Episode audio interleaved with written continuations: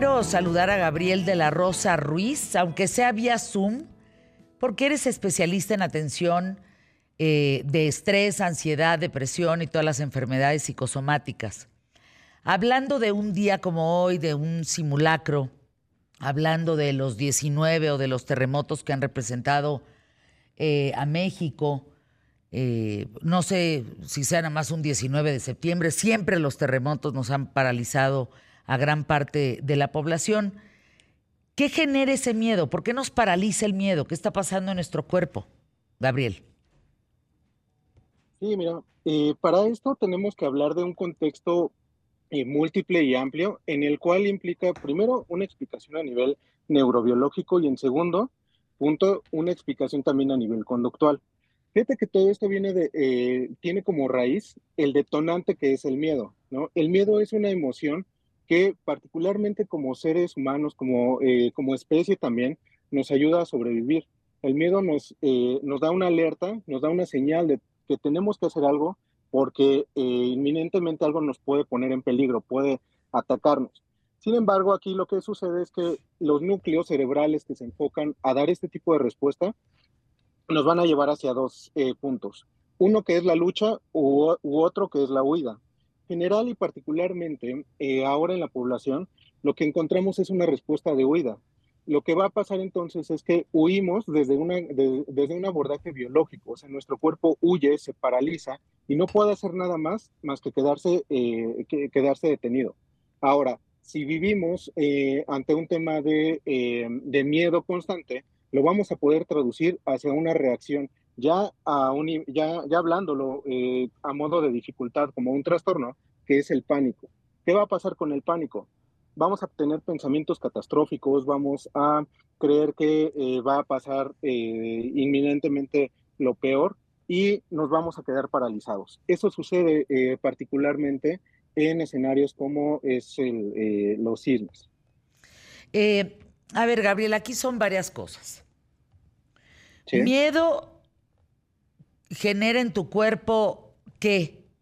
Porque una cosa es tenerle miedo a encontrarte un oso de frente, o, dime si es lo mismo, a que, a que tengas 50 segundos para evacuar un edificio porque te están avisando que viene un terremoto, o miedo es perder a tu novia que amas tanto, o miedo es que se te muera un hijo. A ver, ¿en dónde se colocan? ¿Hay una escala de miedos? Hay miedos que los podemos identificar como racionales e irracionales, ¿no? ¿Cómo es esto? Pues los racionales claramente son los que sí tienen, sí pueden suceder, ¿no? Sí tienen una eh, raíz y una fuente. Los irracionales son, eh, vaya, van a salir de la realidad un tanto y también van a, eh, van a llevarnos a tener una pérdida del control de la situación. como que, como por ejemplo estar pensando constantemente que va a, que va a ocurrir un sismo, que estando en un edificio se va a caer o que va a pasar algo de esta manera. Todo lo demás que eh, hablábamos de miedo a que termine la relación de pareja y demás, eso no lo hablamos tanto como un miedo, sino eh, un tanto más como una incertidumbre. Tiene un, detonante un tanto más a nivel cognitivo.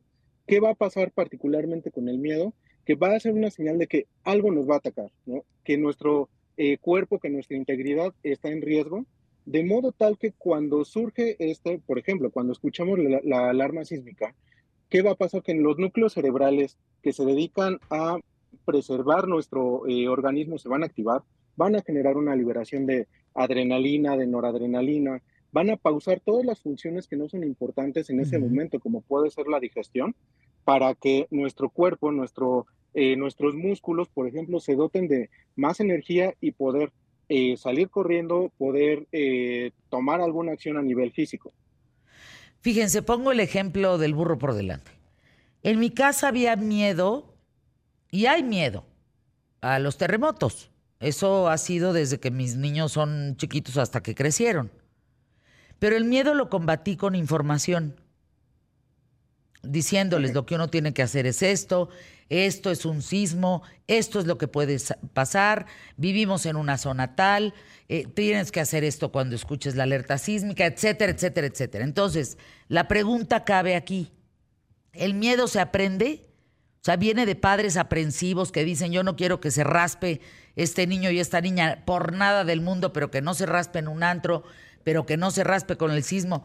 o sea, un velo de cristal así eh, eh, impresionante para protegerlo y, que nos contagia y nos volvemos aprensivos como personas, eh, temerosos de todo, o sea, ¿eso se contagia a los hijos o no? Sí, sí, sí, sí, se aprende a partir de dos, de, dos vías. La primera vía es a partir de la experiencia y del aprendizaje particular. ¿Cómo es esto? Lo que vivenció, lo que vi en el, en el momento. Y otra es cómo se me va fomentando ese miedo. Si constantemente y durante la infancia me dicen, este, no te vayas a caer, no, eh, súbete, bájate de ahí, este, oye, ten cuidado, no corras, este, vaya, esto que vemos como sobreprotección, vamos a fomentar que se desarrolle ese, eh, ese miedo. Y ahora también otra vía, cuando estamos estimulando de manera constante a situaciones que no podemos controlar, también eh, sabemos que se puede detonar de esta manera. ¿Cómo es esto? Por ejemplo, eh, sometiendo a los niños a que eh, vean películas de terror para las cuales no están todavía, no. no están todavía preparados. Eso no está bien. No, claro, claro que no. A veces creemos ¿no? que eso les va a forjar carácter, que eso les va a forjar este, personal, esto que comúnmente decimos les va, les va a formar personalidad. No, lo que estamos haciendo es detonar miedos. Ahora, Fíjense, a ver si estamos en lo correcto. Ser valiente no significa no tener miedo. O sea, enfrentar la crisis no significa no tener miedo. Es, desde mi punto de vista, y te lo pregunto como experto, pausar las emociones y pensar y accionar. Decir, ahorita no es momento ni de sentarme a chillar, ni de tener miedo, ni de, ah, ni de sufrir, ni de paralizarme. Ahorita tengo que mandarle a mi cerebro tal reacción porque esto es lo que tiene que hacer y ya luego me siento y chillo.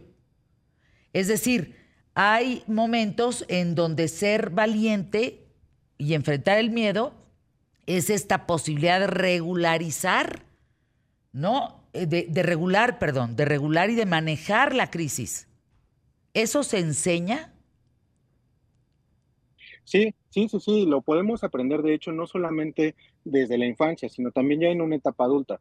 ¿Por qué? Porque cuando hablamos de ser valientes, como muy bien lo explicó, eh, aterrizamos en realidad, hacemos consciente la capacidad que tenemos, analizamos lo que tenemos, el miedo que, eh, que, tenemos, vemos con qué herramientas contamos y con las que no contamos, aprendemos particularmente a hacer uso de ellas ante estas situaciones. Fíjense, me recordó al el Chapulín Colorado, alguna vez lo dijo Chespirito, ¿eh? El Chapulín Colorado se muere de miedo, es tonto y es débil. Pero el tema de él es que es consciente de esas deficiencias y se enfrenta a un problema como un héroe. Y se enfrenta a un problema como, pues como que no tiene ya nada que perder, ya lo perdió todo. Y logra salir avante y acaba siendo un héroe. Es increíble, ¿eh? Increíble, Gabriel, la respuesta de estos temas. En el minuto que nos queda, minuto y medio, ¿qué hacemos con alguien que en un simulacro o en un terremoto, por ejemplo, viva un ataque de ansiedad o de pánico, se paralice y nos ponga en riesgo a todos? Ok. Algo que podemos hacer es eh, vaya, todo el tema preventivo, ¿no? A un nivel individual, si sabemos que, tenemos ese tipo de reacciones, que nos paralizamos, pues buscar una atención profesional, ¿no? Si sabemos que las personas cercanas a nosotros tienen esta dificultad, de la misma manera, sugerirlos o sugerir esto o dirigirlos hacia este tipo de atención. Sin embargo, si ya en el momento nos encontramos en esa situación, algo que nos ayudará es eh, agregar factores que, que distraigan la atención del miedo. ¿Por qué? Porque me ayuda a cambiar el foco de, eh, de atención. De, no, vaya, no estoy focalizado ante el miedo, sino me focalizo a algo más. Como que, como el, vamos a cantar una canción mientras bajamos las, este, eh, las escaleras, vamos a contar este, los pasos, vamos a eh, hacer cualquier otra actividad que, insisto, rompa ese foco atencional. ¿Qué hacemos comúnmente? Lo que más hacemos es decir tranquilo, ¿no? Contrólate, todo va a estar bien, ¿no? y esas palabras no, logran llegar a, a nivel, eh, al nivel cognitivo que esperamos. Entonces, insisto, distraer y eh, fomentar la prevención. Fíjense el pensamiento, parece hasta que va a ser irresponsable lo que voy a comentar, pero no es de esa manera. Es para entender el fondo, no la forma. Una amiga le da la instrucción a sus hijos adolescentes. No, no, no, no. Si ustedes están en el cine y tiembla, no, si empujas y corres y aplastas y córrele y salte de ahí. Esto es México. Mucha gente da esa instrucción. ¿Qué hacemos frente a eso, Gabriel? ¿Cómo decirles, no, no seas tonta? Por ahí no va. Esa no es la instrucción. Justo eh, aprender a, vivir con el miedo. ¿Cómo es esto? Familiarizarnos de, él. A nivel terapéutico lo digo de esta manera, no es, no es este, eh, tenerle miedo, vaya, no, no escondernos del monstruo que nos, eh, que nos ataca, sino aprender a enfrentarlo. Gabriel, gracias. regresa, por favor, Gabriel de la Rosa Ruiz. Eh, regresando, permíteme un momento para que nos des tus datos, porque de verdad tienes información muy valiosa. Volvemos.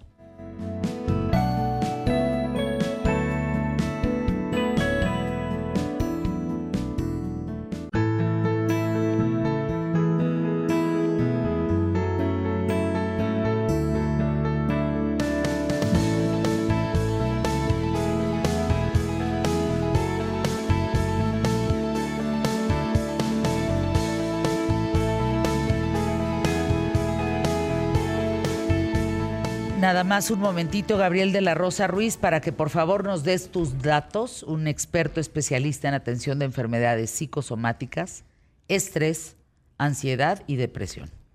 ¡Wow! Que si necesitamos tus consejos y tu información en México, ha aumentado brutalmente el tema de ataques de pánico, de ansiedad y de estrés. Tus datos, por favor. Claro, con todo gusto. En redes sociales, en Facebook e Instagram, me encuentran como psicólogo Gabriel de la Rosa o eh, también pueden contactarme por medio de correo electrónico que es de la rosa ruiz arroba. Muchas gracias, gracias por estar aquí.